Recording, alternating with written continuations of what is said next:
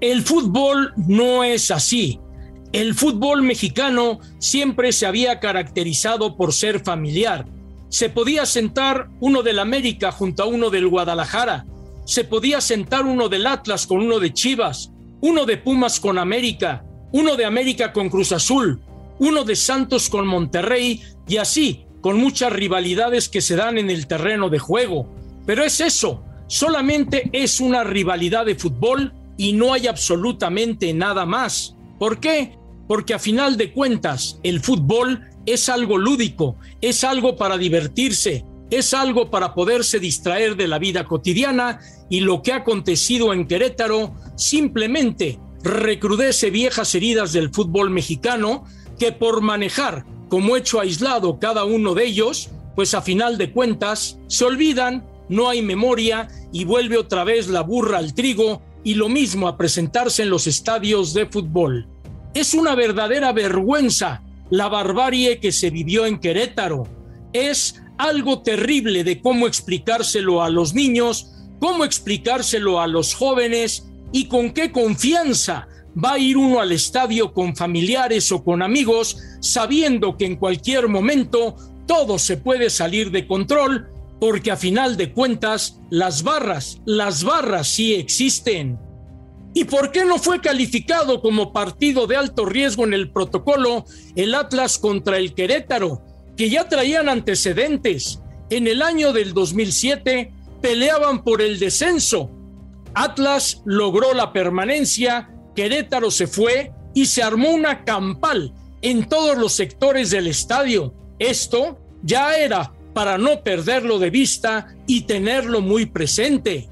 En el año 2013, en la cancha del Estadio Jalisco, enfrentamiento otra vez por la máxima categoría, marcador 0 por 0, Atlas se quedaba y la barra 51 la agarró a botellazos, a latas, a piedras en contra de los queretanos que habían provocado. Y ahora, en 2022, la tragedia es mayor con lo que aconteció en la corregidora y uno se pregunta, 600 elementos de seguridad y poca policía eran suficientes para poder controlar? Tal vez sí, pero no eran 600 ni había policía. Desde las afueras del estadio se reporta que antes del partido habían existido incidentes y entonces uno se pregunta, ¿dónde demonios estaba el comisario que manda la Federación Mexicana de Fútbol para poder controlar todo y tener la potestad de no realizar el partido? Pero esta resistencia al Azul, la llamada barra de Querétaro, nació en el año del 2000 y ha tenido problemas en San Luis, en Jaso Hidalgo, en la Ciudad de México y donde se ha parado. ¿Por qué? Porque es un grupo de mercenarios violentos que bajo la camiseta de un noble fútbol, a final de cuentas, aprovechan esta circunstancia para crear desmanes y sobre todo ser despiadados golpeando a otro ser humano. El fútbol no es así. México no es así. Es que estos deberían estar encarcelados, disculpe usted la expresión, como animales, y hasta los animales más nobles deben estar en libertad porque son fieles y leales. Pero estos zánganos le han venido a dar en toditita la torre al fútbol mexicano. El fútbol no es así.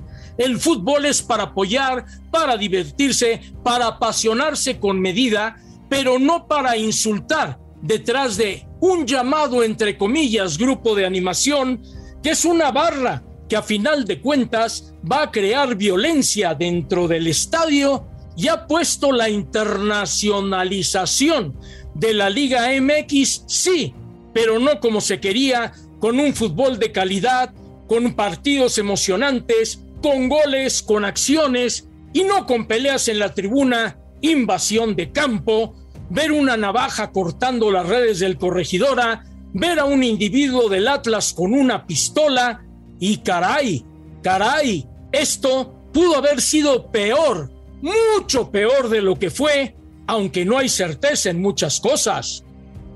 Y no es suficiente impedir que las barras visitantes entren a los estadios.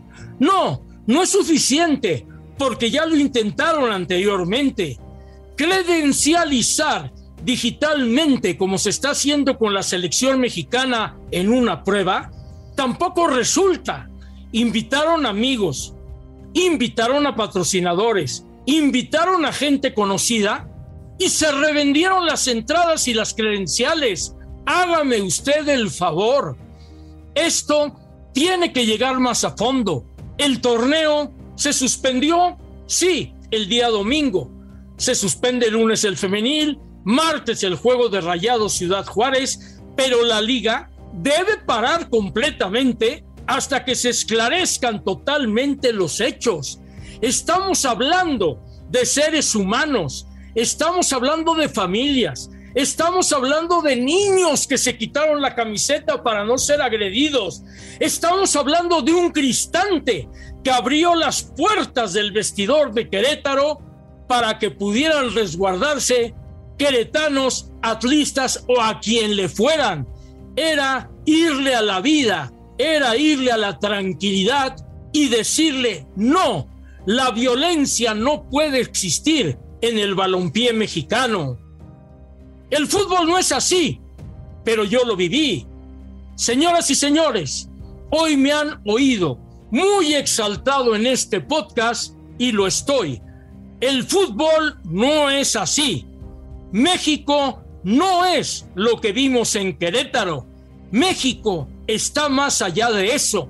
Pero si la liga y la federación no se fajan los pantalones, el destino será al archivo, se acabó, ya lo que viene. Pobre fútbol. El fútbol no es así.